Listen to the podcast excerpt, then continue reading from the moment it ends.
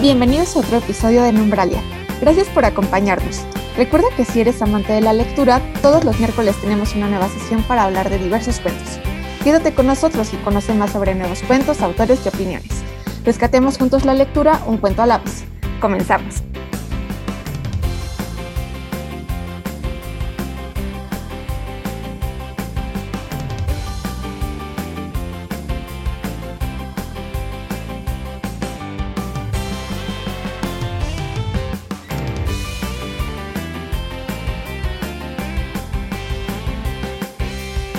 Buenas noches, ¿cómo están todos los que nos escuchan desde donde quiera que se encuentren? Hoy estamos una vez más aquí en Umbralia, iniciando enero. Este es el segundo episodio del año. Y bueno, aquí nos acompañan hoy Diego y Heyeli. ¿Cómo están chicos esta noche? ¿Qué tal? Hola, buenas noches, ¿qué tal? Bueno, esta noche vamos a discutir el día que fui normal de Villoro, que es el cuento que, que tocaba en esta sesión, que toca Villoro. ¿Y qué opinan ustedes, chicos? ¿Qué les pareció como de entrada este libro? Bueno, este cuento. Vas, Heyeli. Pues bueno, al principio me costó un poquito de trabajo, este, porque habla mucho de un contexto familiar, este, en los roles bastante marcados, papá, mamá y ella, y su imaginación retorcida, pero pero me gustó bastante, sobre todo me encantó el paseo por las calles, ah, fue mi favorito, ya me lo imaginaba yo dando este, trasties por todas partes. Y pues bueno, también se me hicieron súper mala onda las amigas que la, la llamaban mugrosa. Pero en general me, me, gustó mucho y aparte, pues la prima se me hace que, este, que, que esa prima que odiaba la vida también. y que era enemiga del mundo entero. También fue bastante, bastante interesante. Ok, ¿y tú, Diego, qué tal? Sí, creo que eh, esa parte, como lo mencionas, sí me, este, ajá, justamente en la conexión de cómo hace ella la historia de lo que está imaginando. No solamente siento que te genera como el hilo de querer continuar, sino que también te quedas ya esperando un cierto final, ¿no? De lo que, por como lo va contando en un inicio, te vas imaginando ciertas cosas y como lo mencionas, ¿no? De esa imaginación, de ir pensando, y, si esto era para ella, y si esto es para ella, y, y incluye una parte donde dice, ¿no? Este, creo que el suéter que le da a mi mamá era para ella y ahora va a tener frío, y es así de, ah, vaya. y, y, sí, ¿no? Y algo, algo que me ha gustado mucho últimamente, bueno, he visto mucho en Bioro, es como esa parte que no toma siempre como de Japón, ¿no? Que esas, esas cuestiones de, de vestimentas, este, lugares, sus viajes. Yo, yo personalmente que me gustaría saber que si él ha estado allá, cuánto tiempo estuvo, ¿no? Eh, de aquel lado, porque al menos me hace, me hace pensar en todos los cuentos que hemos estado, bueno, los cuentos que lo han nombrado, pues que tiene un, este, vaya, un pasado en, ¿no? a lo mejor no lo vivió, pero ha caminado, transitado las calles, que también me puede equivocar, ¿no? Es como mencionaban hace mucho, ¿no? El cuento que te puede transmitir qué pasó, qué lo vivió y realmente es solo una anécdota de alguien más, ¿no? O, tomar elementos y conectarlos de una manera que te hace ver o te hace creer que, que él estuvo ahí, ¿no? Que es lo que me encanta mucho de Villoro, que, que me deja como esa, esa, a lo mejor, duda externa al cuento que a lo mejor preguntarle, ¿no? Cuánto tiempo estuvo allá o si vivió allá o etcétera, ¿no? Ok, bueno, ahora les voy a comentar mi opinión. Que a mí me gustó como que al inicio te das cuenta que lo está narrando ya siendo más grande de edad, ¿no? Pero ya te va narrando que cuando vivió la historia, pues era como tenía 12 años, ¿no? Era apenas una prepuberta. Entonces, como dices, esta parte de la imaginación y también como que conectaba las cosas reales con cosas irreales, estaba interesante por la forma en la que tenía su imaginación. O sea, siento que, que si no era como una imaginación tan normal o como que pensamientos de una niña tan normal, ¿no? Así como que pensaba en la ciudad que era zombie porque había ido caminando y al parecer nunca había como caminado cerca de donde vivía. O sea, esa parte igual en la que se pierde y se encuentra con el cartero y que el cartero tampoco sabía dónde vivía, pero como que la va guiando. O sea, se me hizo como, como interesante, ¿no? Como que siento que se perdió en su imaginación y ya luego como que tuvo que volver a conectar con la realidad. Pero sí estaba un poco intensa esa, o sea, como que me pregunto como de, ¿de dónde sacó esa imaginación para pensar que como que su papá engañaba a su mamá y todo, ¿no? O sea, como que, ¿por? No sé si a ustedes les pasó algo así como con esa situación. las amistades. no, yo creo que lo único que no, a lo mejor no entendí muy bien al principio es justamente esa frase que decías de que nunca había caminado. No sé si lo decía justamente porque el barrio era tan peligroso que preferían no salir o, o eso es como que sí lo que se me fue, como que me perdí en la lectura o que habían tanto, habían tenido tanto dinero y de repente ya no, que, que caminar era como que qué raro, ¿no? Y era muy común en Japón. Que se supone que el papá había viajado a Japón y cuando regresó, como que llegó maravillado de la cultura y dijo como que en Japón los niños caminan a su escuela, ¿no? Entonces como que porque era ecológico. Ah. Entonces, este, dijo la niña como de, bueno, entonces igual vamos nosotros a caminar a la escuela. Y ya como que ese fue el motivo por el que decidieron intentar un día llegar a la escuela caminando, pero pues la ciudad sí estaba como medio destruida en sus calles, que fue que, que decidieron que era una muy mala idea. o sea, México. Con unas banquetas interesantes en las que es mejor caminar en la calle que en la banqueta. Claro. claro que sí. sí. Creo que sí, este, aunque eso es lo que como que sí me perdí un poquito. Y en la parte que también estuvo, estuvo bien interesante, me da vista cómo lo cuenta también, dice, ¿no? Mi papá bien fascinado hasta que se puso una yucata y hasta se le sale la panzota, dice, pero como ella quería mucho. Pero se me hizo súper dulce cómo describe a su papá y ella, ay, sí, esa panza cálida, y he buscado en un hombre esa panza cálida y no la encontré. Nadie como tú. Sí, como que sí le tenía como que mucha admiración y aprecio a su papá, ¿no? Pero al mismo tiempo como que se sentía mal de la idea de que su papá engañara a su mamá. Pero también eran esos dos mundos, ¿no? En los que ya es una adolescente en la que comienza a ver una realidad y se inventa cosas todavía con la confusión de niña. Sí, es que su mamá decía que eran las hormonas. de la carne. Sí, de la carne. Es por comer carne. Sí. No coman mucho También interesante el personaje de la mamá, ¿no? Así como que la describen muy, como estricta, como muy... Muy intensa, ¿no? Sí, muy de esas mamás en las que, no, ponte suéter, ah, hace frío. No, no salgas. demasiados azúcares. Pues entiendo que por ella no, no salía, ¿no? Que ella fue la que se, por eso se puso como loca cuando desapareció durante dos horas. sí. Que eso está bien chido también, ¿no? O no le vuelvo a decir que mi papá me dejó ir. papá al mando. Yo venía con algo. Sí, y también se puso muy intenso cuando trató como de envenenar a sus papás, ¿no? Sí. ¿no? O sea, no sé pero también como, por su mente. Pero también lo que dice, ¿no? De que cuando vea que su prima que lo va a tomar, dice, no podría mi mente matar a alguien tan malévolo, dice, que es muy diferente a alguien tan tierno como mis padres, que esas cosas, cosas, y así, qué, qué loco. De no va a morir y se va a ver más este, feroz que nunca, y más, mal, más malévola. Sí, no manches, ¿no? Luego también esa parte, ¿no? Que va diciendo, bueno, voy a tirar el agua despacito para que Dios se grabe que lo estoy haciendo. Sí, porque decía que Dios no tenía tan buena memoria que nos iba a preocupar por recordar esas, esos pequeños detalles. Esas nimiedades. y ya como que lo voy a tirar despacio para, mira, ¿me ves Dios? ¿Me ves? ¿Me ves? ¿Me ves? ¿Me estás viendo? Soy mala.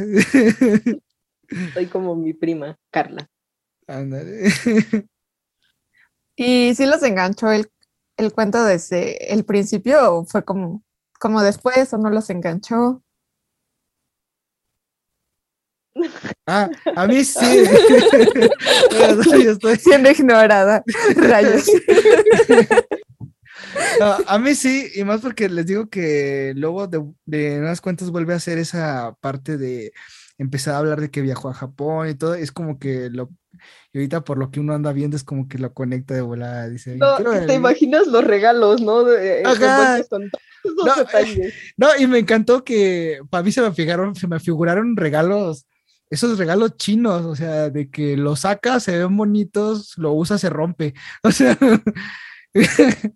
ay, solo es de, un solo uso, o sea, eh, es lo que a mí, a mí lo que se me figuró y que de hecho ya lo dice, ¿no? De esos regalos que son bonitos y pues que oh, simplemente se van a olvidar. no los quieres abrir, ¿no? Así se va a olvidar como cuando vienen sus cajas de postres, que dices, ay Dios, ¿por qué abren eso? Si se ve tan bonito cerrado.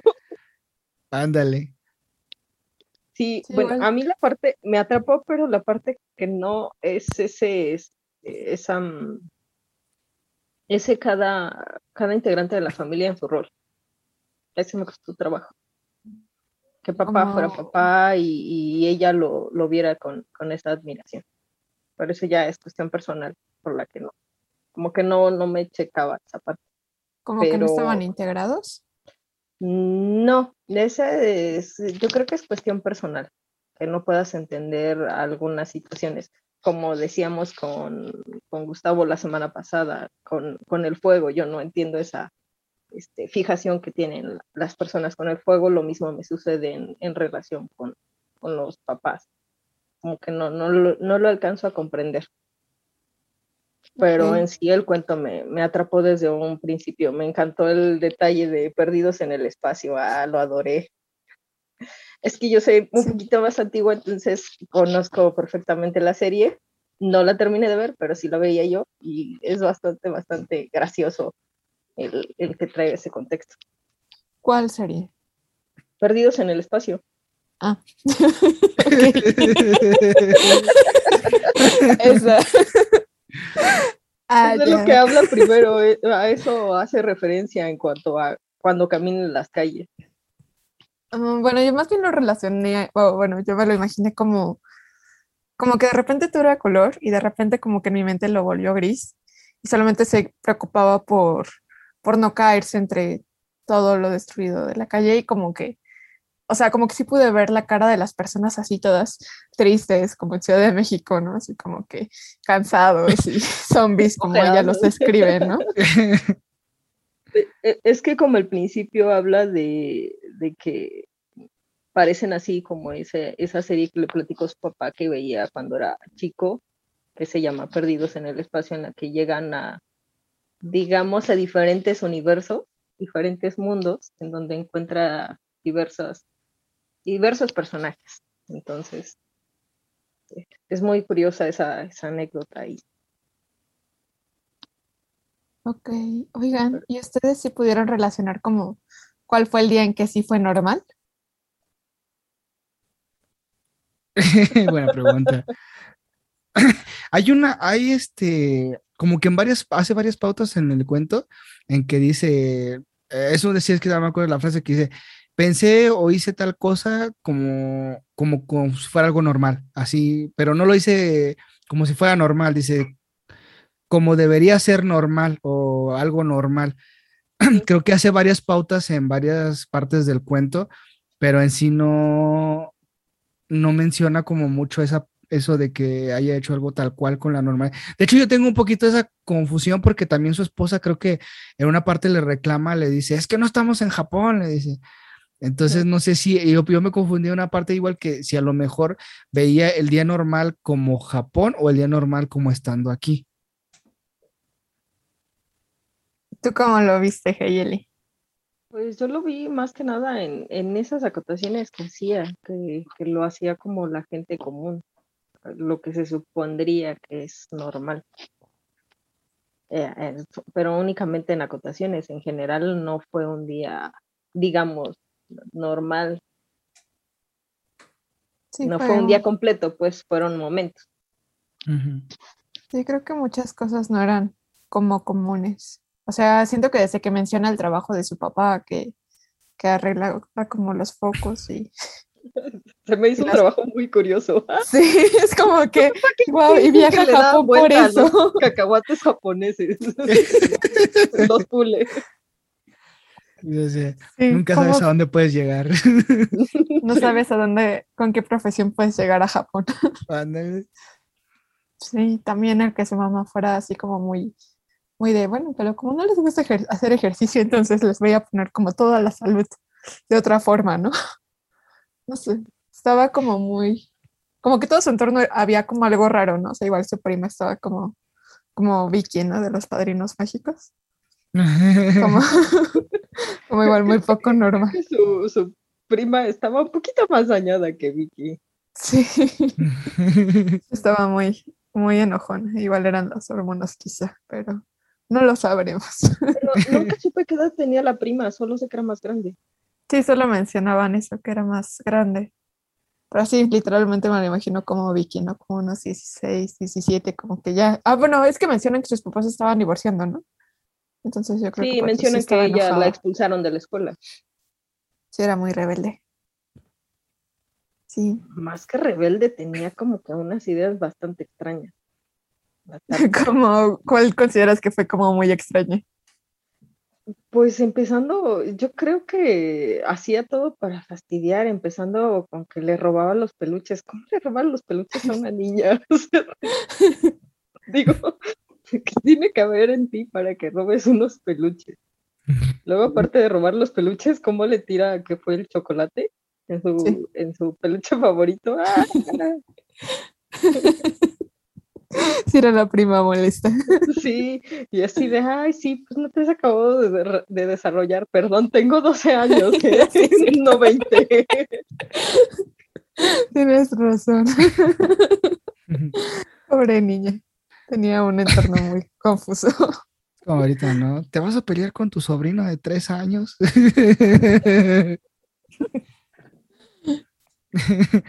Sus tres años no me van a impedir que, lo, que me pelee con él.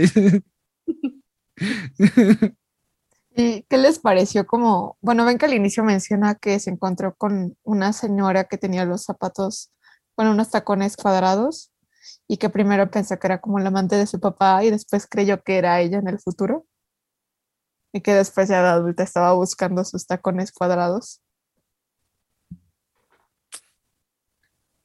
A ver, a ver dilo. No, no, no, dale, dale, porque en esa parte no llegué. Oh. Vaya.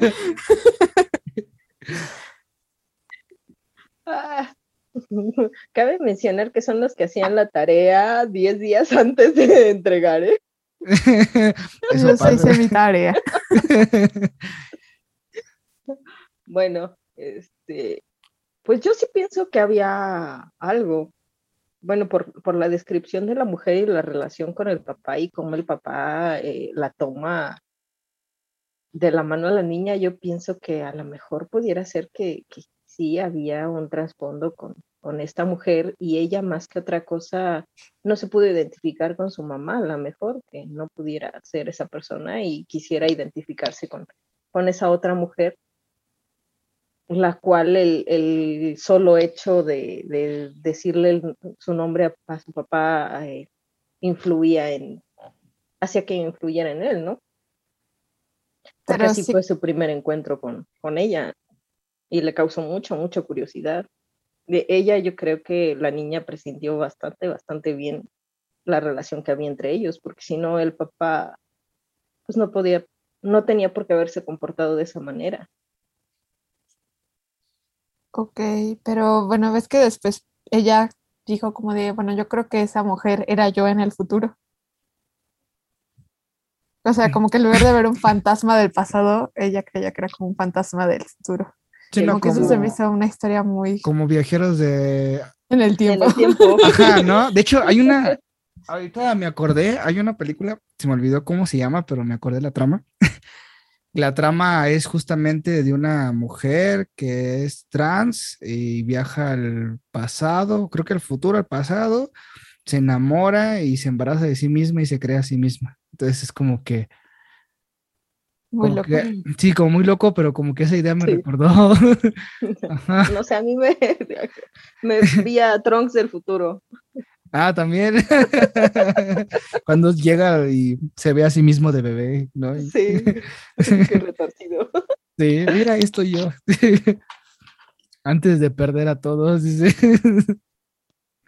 Perdón, no tengo la referencia, pero Ya, ok. supongo que es de viajeros en el tiempo también. Pero sí me pareció muy curioso, sé. así como ver un fantasma del futuro. Pues más que otra cosa, a lo mejor por la imagen que representaba y su papá y porque en el futuro ella buscaba a alguien idéntico a él y sentir ese reconfort que tenía con, con su papá. ¿Por qué lo Sí. buscaba idéntico? Sí, porque decía que hasta ahora solo había encontrado como personas que igual le dieran regalos, ¿no? Así como su papá. Sí, sí, sí, yo creo que por eso se ve reflejada en, en ella y busca sus tacones cuadrados. Y No pudieron- para, perdón, no para Perdón, no amante. adelante, adelante. Que, bueno, si se pudieron como identificar con alguno de los personajes. O con alguna Eh, parte. Ya dilo, Diego, di que te identificaste con Carla. Envenenando a todos, ¿no? Eh, Ay, digo, el- pues creo que no, solo tuve muchas referencias, por ejemplo, el, lo que decían de esa parte, hay una teoría que también señala, ¿no? Que uno se enamora como de, de pequeño de lo que va, como va creciendo a veces. Es una teoría muy extraña, pero no exactamente literal, pero como que de la figura de su papá o su mamá o sus hombres así. También hay una pequeña Dicen, ¿no? Que el- el las mujeres buscamos a, a, este, una figura en, en la pareja buscamos a alguien similar a nuestro padre y los hombres con, con la mamá. Ajá. Pero ¿Les no, hubiera gust- ¿Mandé? ¿Y pero tú crees que no? Eso no, no es posible. Definitivamente no.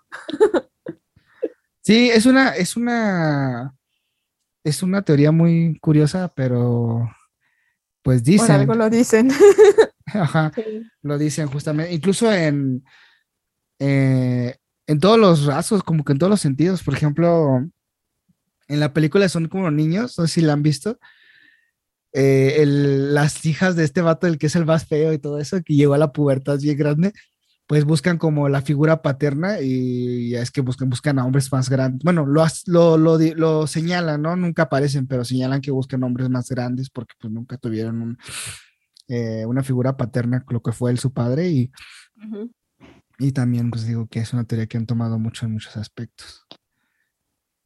Sí. ¿Les, ¿Les hubiera gustado cambiar algo del cuento o si les gustó como el desarrollo y el final? Pues, Diego, no, el, el- en cuanto al desarrollo, a mí me encantó, a mí me encantó toda esta parte.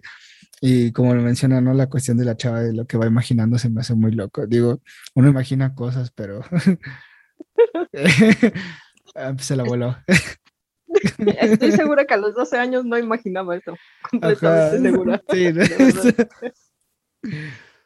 no sabemos qué, qué clase de lectura leía esa chica para tener esa clase de pensamientos extraños. Ándale. Eran los videojuegos, eran los videojuegos. La Tal vez. confiable. Ok, solo les voy a hacer aquí como una última pregunta. Si pudieran preguntarle algo a uno de los personajes del cuento, ¿qué le preguntarían y por qué? Diego.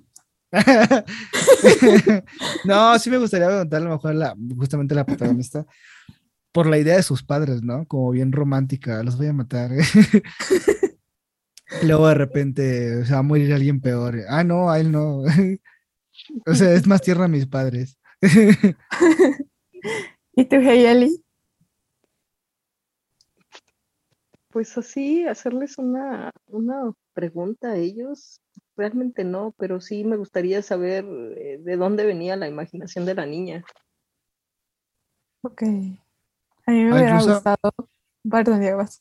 No, no, dale, dale. Ahorita te digo. A mí me gustaría preguntarle como qué pasó al final con el abanico que, había ocult- que se había robado. Se lo da a su mamá. Ah, sí, es su cumpleaños, así ¿verdad? Es como, ah, no, así es como los reconcilia. Duda resuelta. Rayos, gracias.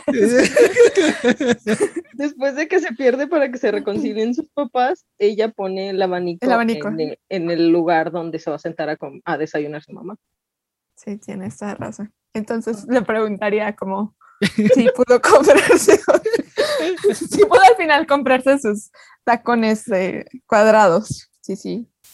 Logró revivir esa historia. Sí, se vio en el futuro. Bueno, no sé si Logró quieren hacer algún comentario.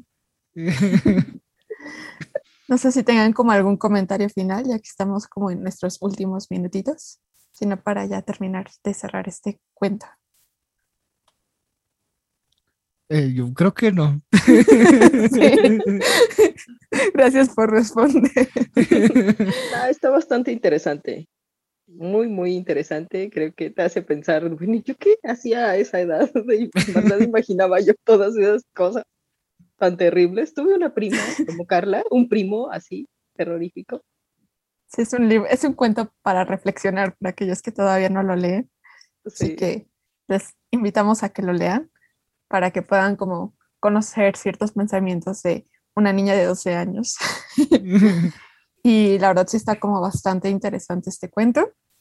Este sí te lleva como a diferentes escenarios y a diferentes personajes. Entonces, pues esa es como la invitación de hoy, como que sí lo lean y que nos cuenten como qué, les qué le preguntarían ustedes a alguno de los personajes o cualquier otra duda que tengan respecto al cuento para que tal vez se las podamos hacer llegar al escritor y que nos pueda resolver esas dudas, ¿no? Y bueno, la siguiente semana vamos a tener el, bueno, vamos a discutir el cuento que se llama Manuscrito encontrado en una servilleta de Julio Romano. Y pues recuerden que debemos seguir leyendo para que podamos conocer nuevas historias y tener cosas de qué hablar. y bueno, con eso me despido yo esta noche. No sé si ustedes quieran despedirse, chicos. O tampoco. todo bien, todo bien. Vale, entonces damos por terminada esta sesión. Tengan una bonita noche, día, mañana, tarde, la- hora en la que nos estén escuchando. Y ya saben que estamos aquí para que cuando decidan unirse al club, pues son bienvenidos, ¿vale? Bonito día. Bye.